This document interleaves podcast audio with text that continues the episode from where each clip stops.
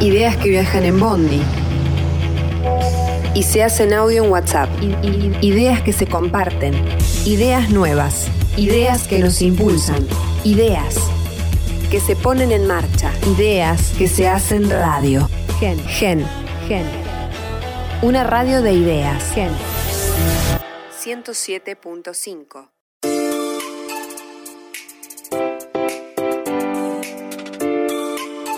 Hola, mi nombre es Bianca Alessi y les doy la bienvenida a Pequeñas Grandes Ideas.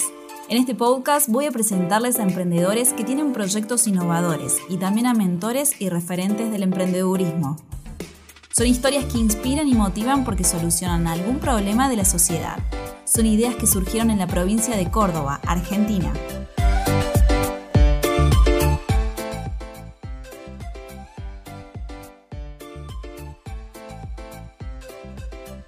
Llegamos al episodio 10, al final de esta primera temporada de Pequeñas Grandes Ideas y nada menos que Luciano Nícora nos acompaña hoy en este final de, podcast que venimos realizando sobre emprendedurismo.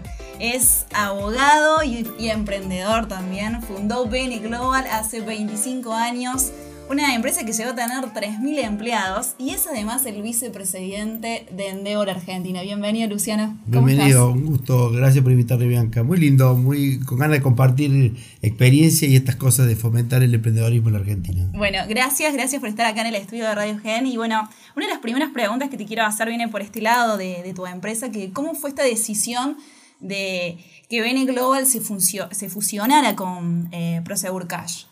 No, mira, es, el proceso natural que largo, capaz que otros emprendedores lo hacen en un ciclo más, más corto, pero generalmente un emprendedor tiene mucha pasión por el, por el nacimiento de un nuevo proyecto y de repente em, nace el proyecto y empieza a crecer. E, en algún momento de este ciclo los emprendedores se, enamoran mucho de un proyecto, lo hacen crecer, lo escalan, eh, les divierte mucho lo que hacen y cuando empieza a crecer y consolidarse, la acción del emprendedor no es tan crítica y en donde los equipos más profesionales toman una postura más importante en la empresa. Entonces el emprendedor empieza a pensar de, que, de qué otra manera yo podría sentirme útil y empieza a decir, pero a mí me gustaba la etapa inicial, la etapa del startup y demás. Entonces, normalmente un emprendedor tiene un amor muy profundo en la parte inicial y en el proceso de consolidación del proyecto y en algún momento por ahí se poco se aburre y por ahí se va a hacer otro proyecto, ¿no?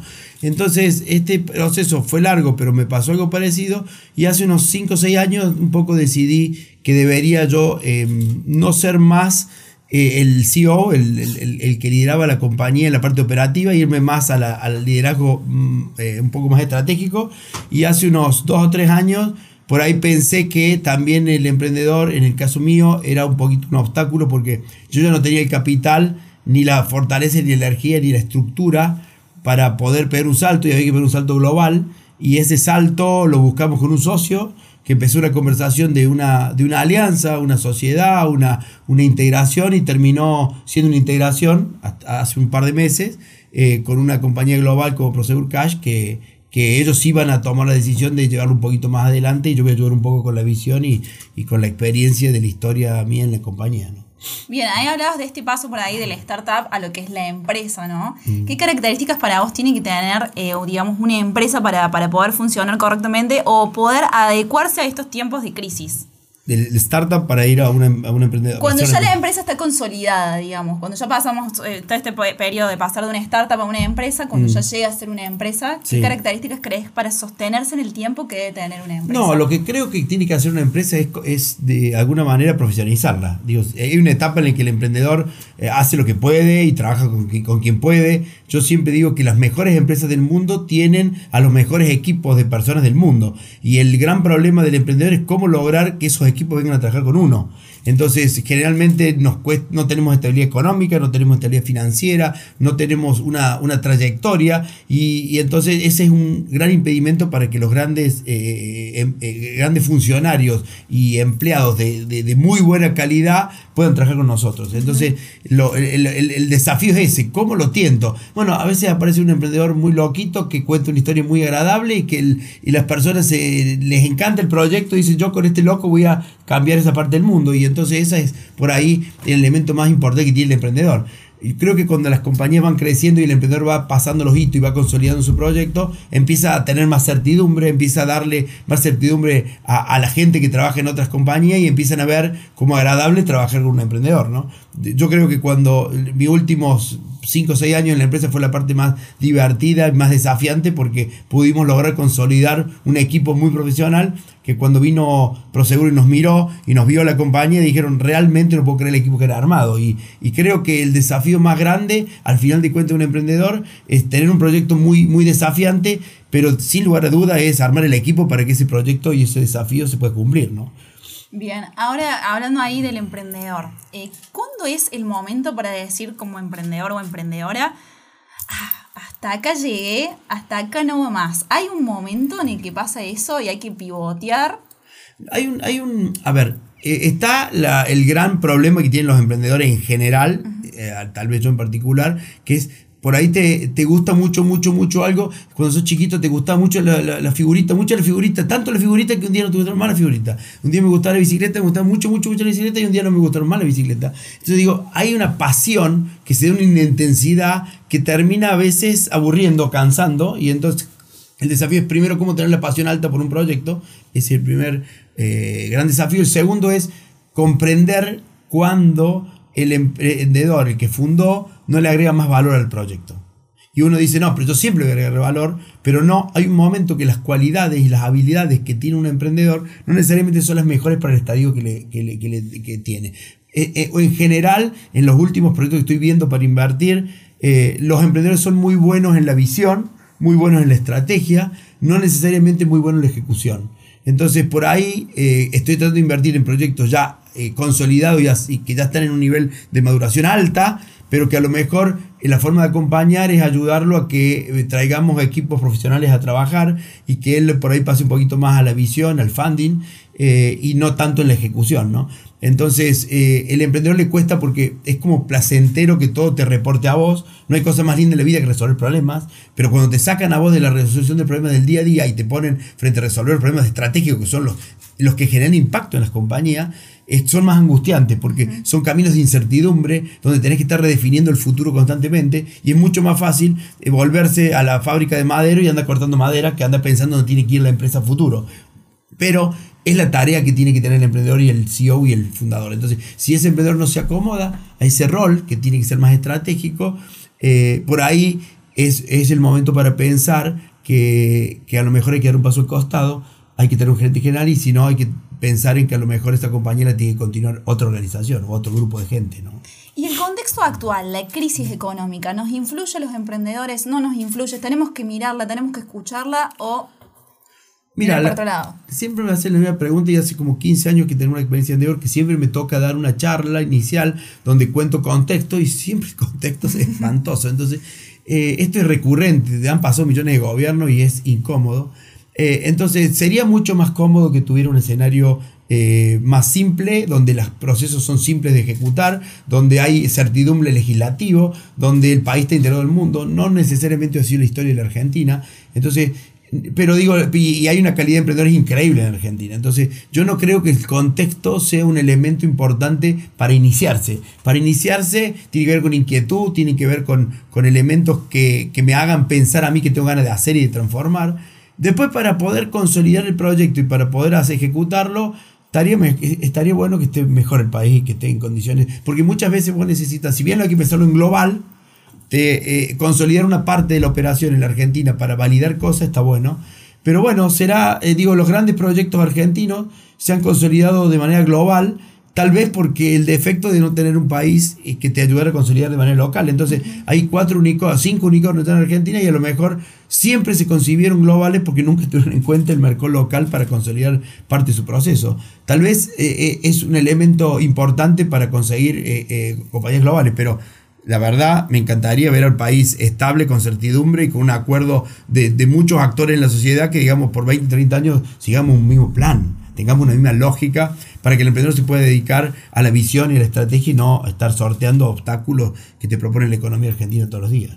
Bien, ahí hablabas un poco de lo global y esto de ser escalable. Y muchas veces a los emprendedores cordobeses nos cuesta romper esta barrera y pensar a trascender Córdoba, a trascender el país.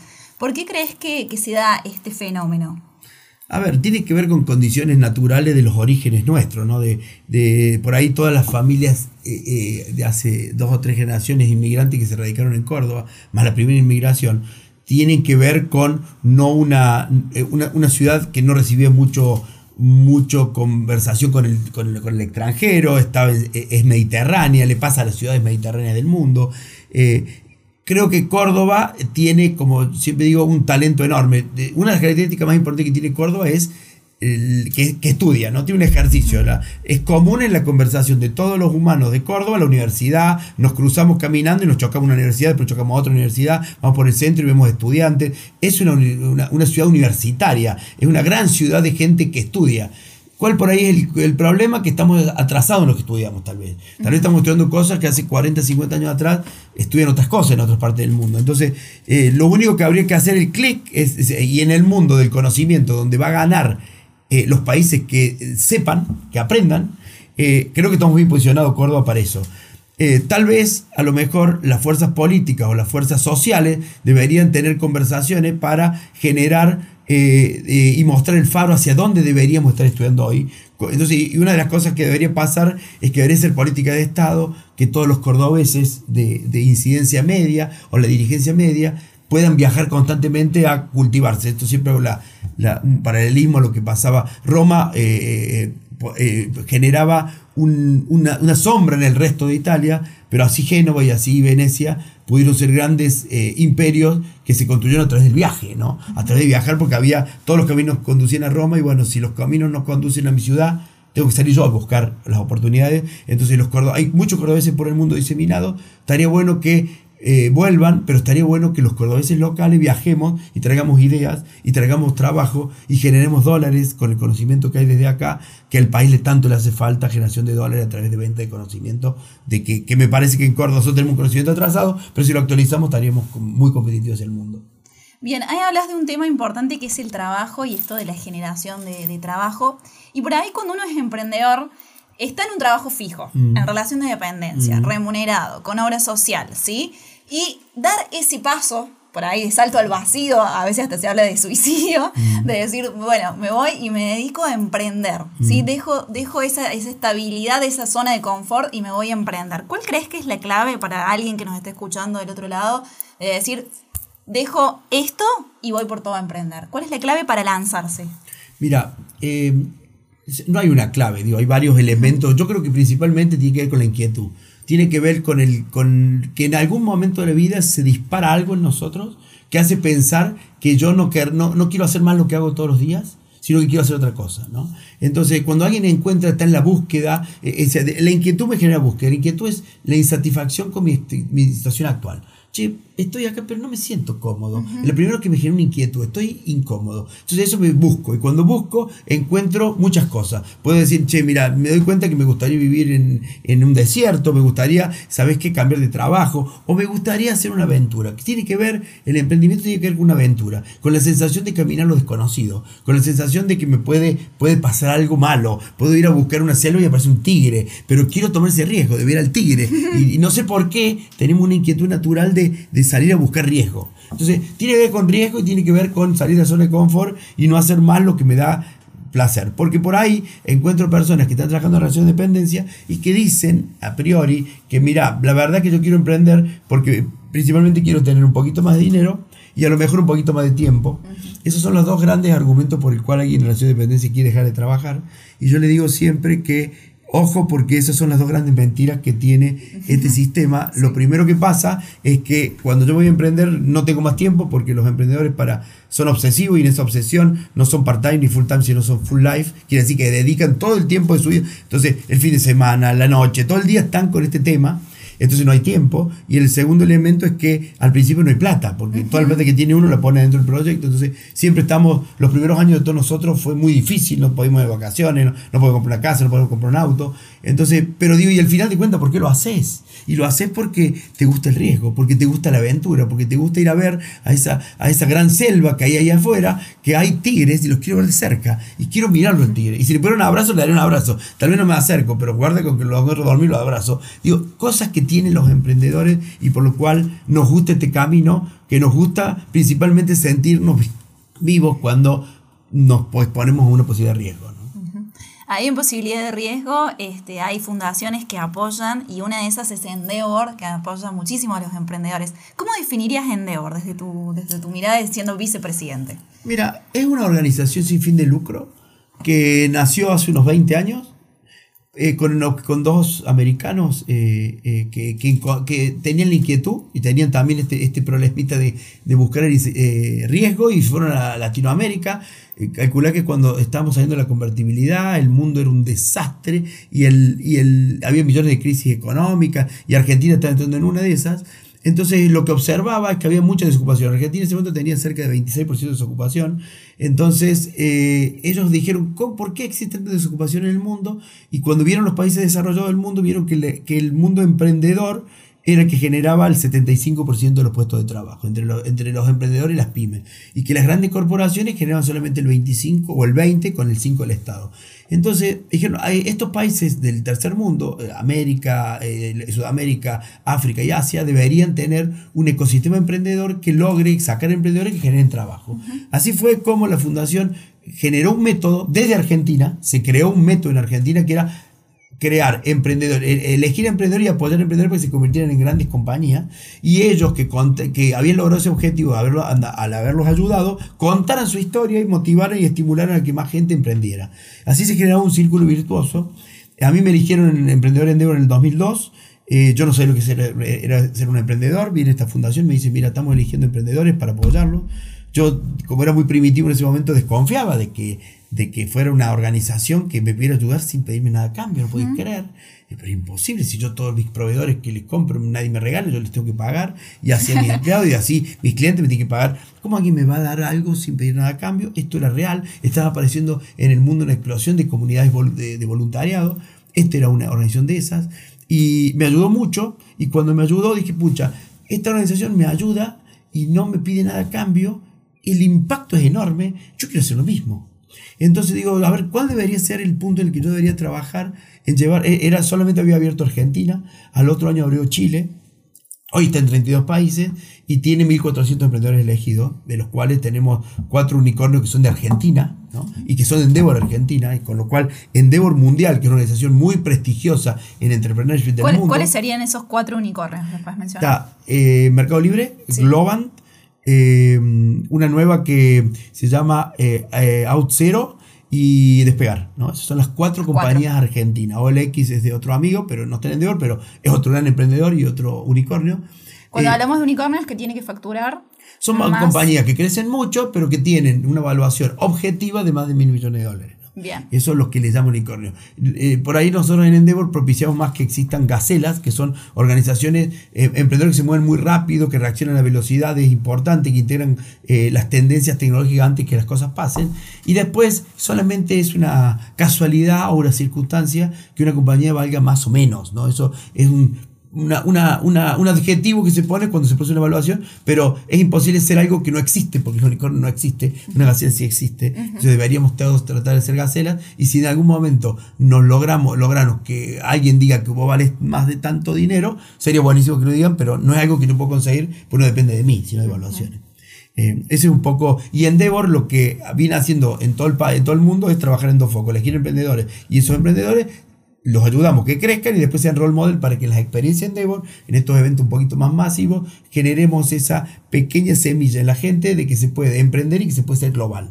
¿no? Y eso lo estamos, desde que yo participo en Endeavor, mi gran rol fue federalizarlo y me han dado mucha bolilla dentro de Endeavor. Hoy el board de Endeavor, que, que, que somos unos 17, eh, apoyamos mucho el mundo emprendedor del federal. Entonces hay una, hay una que se hace en Buenos Aires como hace 20 años, pero hay siete más que se hacen en el interior del país y que llevamos el mensaje a los lugares más recónditos, es decir, que se puede soñar en grande, ¿no? que se puede emprender, pero se puede emprender de manera global en grande.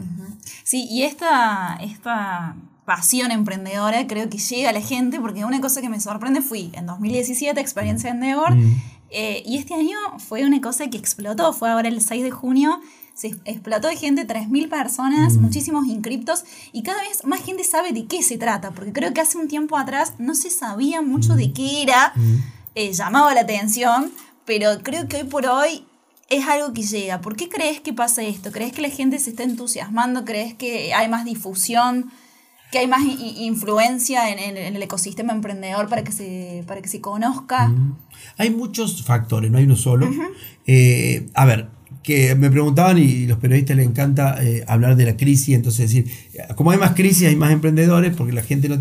Yo creo que no es necesariamente, yo creo que estamos frente a una crisis mundial de identidad, de lugar, de rol, de incertidumbre, no sé cómo la tecnología va a modificar el proceso productivo y la gente tiene miedo de perder los trabajos. Entonces, todos están, eh, también es cierto que exponemos y, hemos creado que emprendedores sean perfil a identificarse, pero estereotipos a seguir. Entonces, digo, hay muchos factores. Eh, las, hay, gente que está en su casa y que dice, eh, voy a perder el trabajo y va, a la experiencia. Hay otro que dice, estoy en mi casa y no sé qué hacer y a lo mejor me inspiro y voy ahí. Hay empresas han llevado 20 personas para estar todo el día con nosotros en esa actividad donde en algunos momentos trabajan en, temas operativos y en otro momento van a escuchar inspirarse para meter innovación en su proceso. Entonces, hay muchos, hay colegios, están yendo, han ido, han ido cerca de 10 colegios en sus quinto años para que los chicos puedan encontrar algún, alguna bandera, algún proyecto para abrazar y inspirarse. Yo, yo creo que hay muchas cosas que hace que la gente quiera inspirarse. Necesita cambiar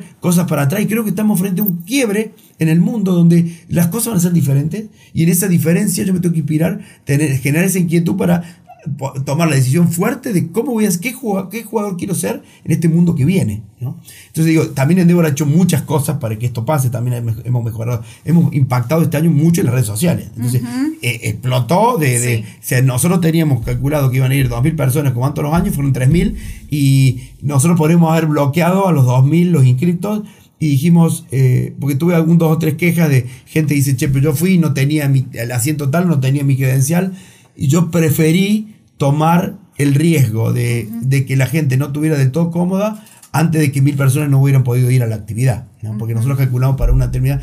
Otras organizaciones o otros tipos de organizaciones podrían haber cerrado la inscripción. Y nosotros dijimos, dejémosla abierta y bueno, ya nos acomodaremos como podremos. Y pido disculpas a aquellos que de alguna manera no se sintieron eh, en el mejor de los momentos y que por ahí no encontraron una silla para sentarse o por ahí no encontraron su credencial. Era que estamos desbordados y es que gracias a esto le llegó más gente todas las conversaciones que parece que compartieron ese día los emprendedores. me, me, llamó mucho la atención, a mí me llegó como inspiración la, la, charla del speaker Martín Castelli de mm. Todo Moda y de, y de, mm, perdón, de Todo Moda y de Isadora. Se me venía H&M porque contó una anécdota de H&M, este, y creo que ahí también me, que, me quedó esa duda, y te lo pregunto como, como asistente de Endeavor, no tanto como periodista, sino de ir, de cómo se prepara un speaker, qué cosas tiene que tener un speaker para vos para que esté en Endeavor. Para inspirar. Yo lo que, lo que siempre digo es, para vos poder pasar el proceso de Endeavor, para ser emprendedor en Endeavor, principalmente la, la, primera condición sine qua non para creo que pasar tiene que ver con tu capacidad de pitch. Todos los que estamos ahí hemos tenido que pichar para ser lo que somos.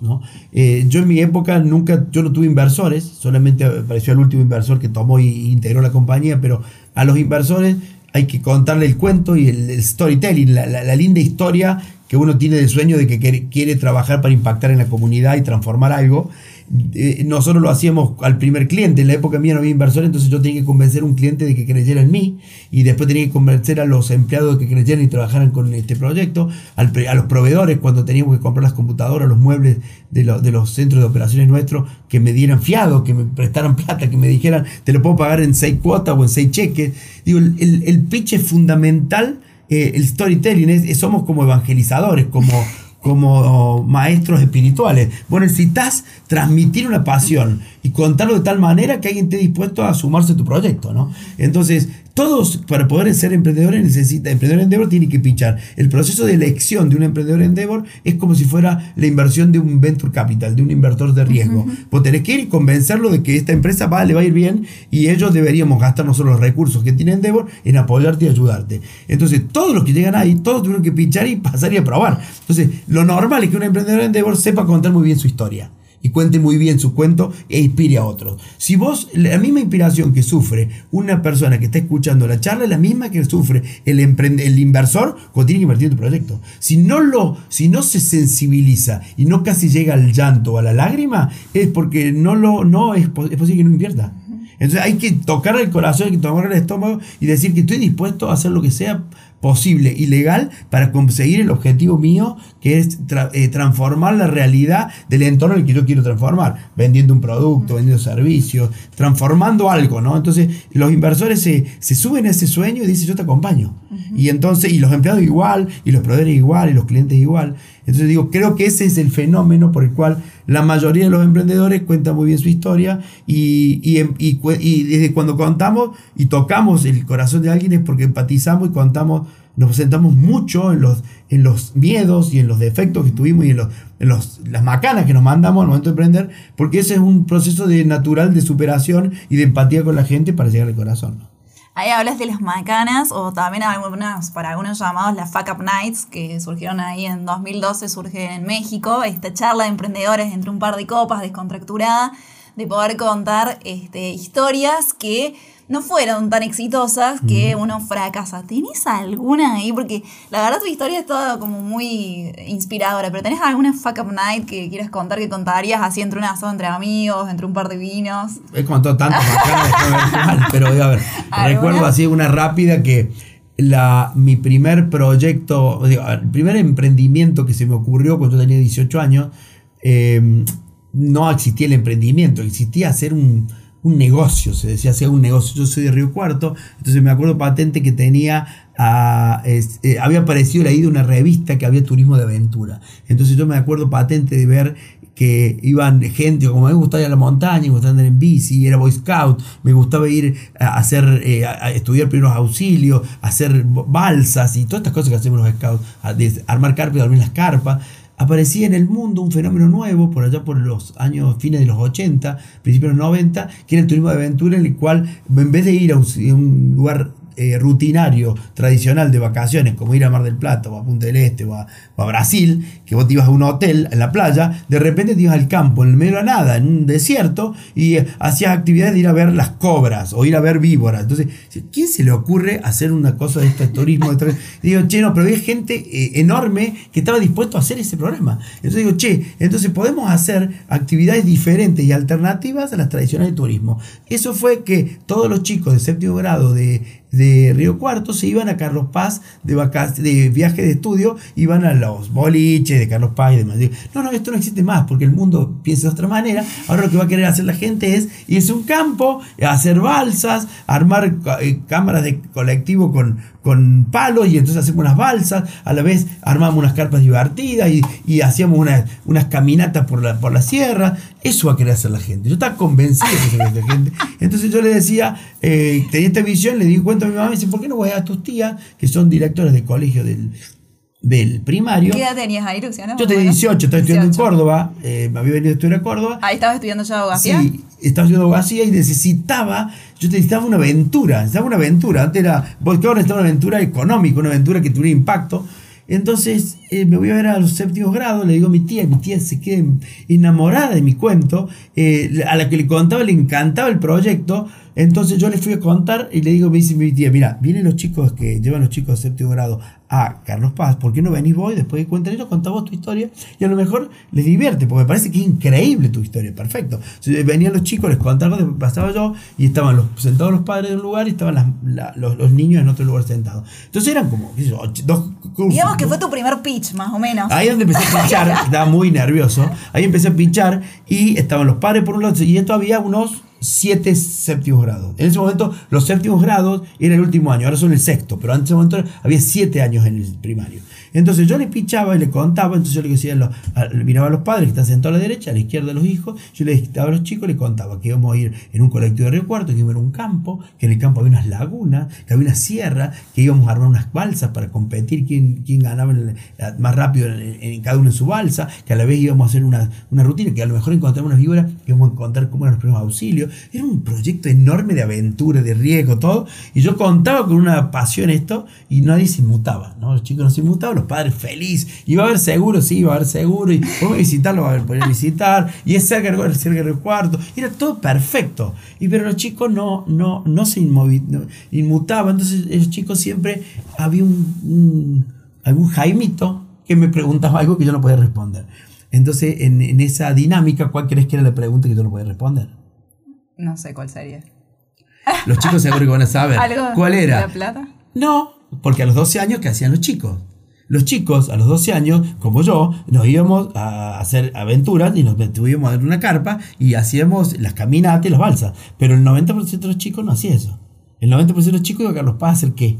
Salía a bailar. Claro, entonces me preguntaba cuántas noches boliche había y yo no tenía luz eléctrica ahí. Entonces Ah. digo, muchachos, eh, hasta que inventé un fogón y empecé a hablar de un fogón, que monté un fogón. Pero olvídate, no vendí ningún programa. Claro. Eso digo, en el mundo emprendedor se llama miopía comercial. Y esto es cuando alguien se enamora de un producto, se enamora de una solución y plantea y quiere que la sociedad se acomode a ese producto. Y entonces de esto yo les, siempre les digo a la, a la- a la gente y al emprendedor que se enamore de un problema, no de la solución.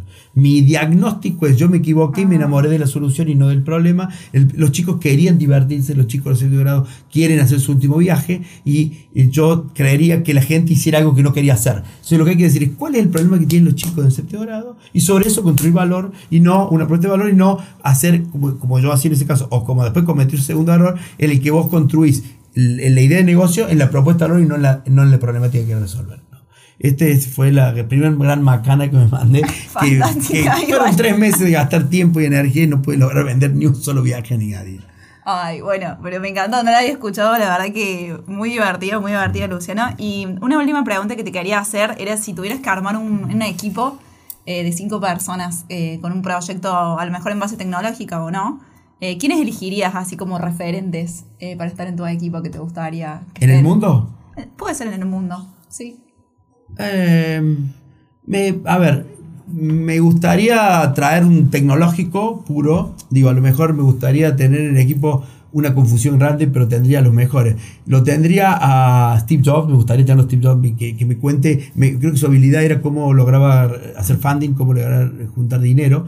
Pero me gustaría tenerlo a Jesucristo en mi equipo, Wow. así, me- el, el mejor del mundo, de, de la historia del mundo. ¿Crees Me que es el mejor emprendedor? del mundo, obvio, ¿Por qué? naturalmente. Cambia el mundo. Lo cambió, es antes y después de él, el mundo este.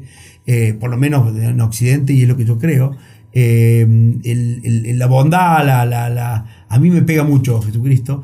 Eh, después me gustaría tenerlo Colón en mi, en mi equipo, eso serían tres, y, y me traería a Nelson Mandela y a Gandhi. Ah, o sea, yo estoy convencido, convencido de que los, que los grandes emprendedores del mundo son los que han transformando este mundo y nosotros le estamos poniendo alguna cuota de, de lucro al, al negocio para mantener el tiempo, pero creo que los emprendedores del futuro vamos a hacer más B, más de triple impacto, más pensando en impacto social, impacto económico y impacto eh, ambiental, que al final de cuentas estos cinco que te nombré caminan por ahí, pero que tiene que ver con, con gente que transformó las realidades del mundo. ¿no?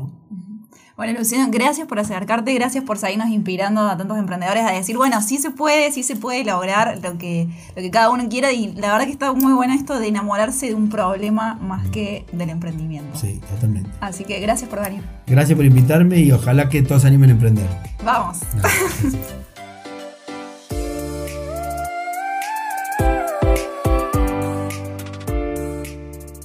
Si te interesó el podcast de hoy, podés tener más información ingresando en endeavor.org.ar. En Facebook y en Instagram los encontrás como Endeavor Córdoba.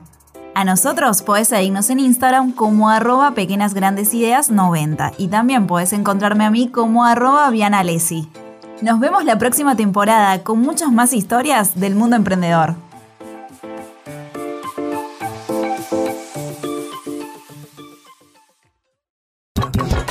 genfm.com.ar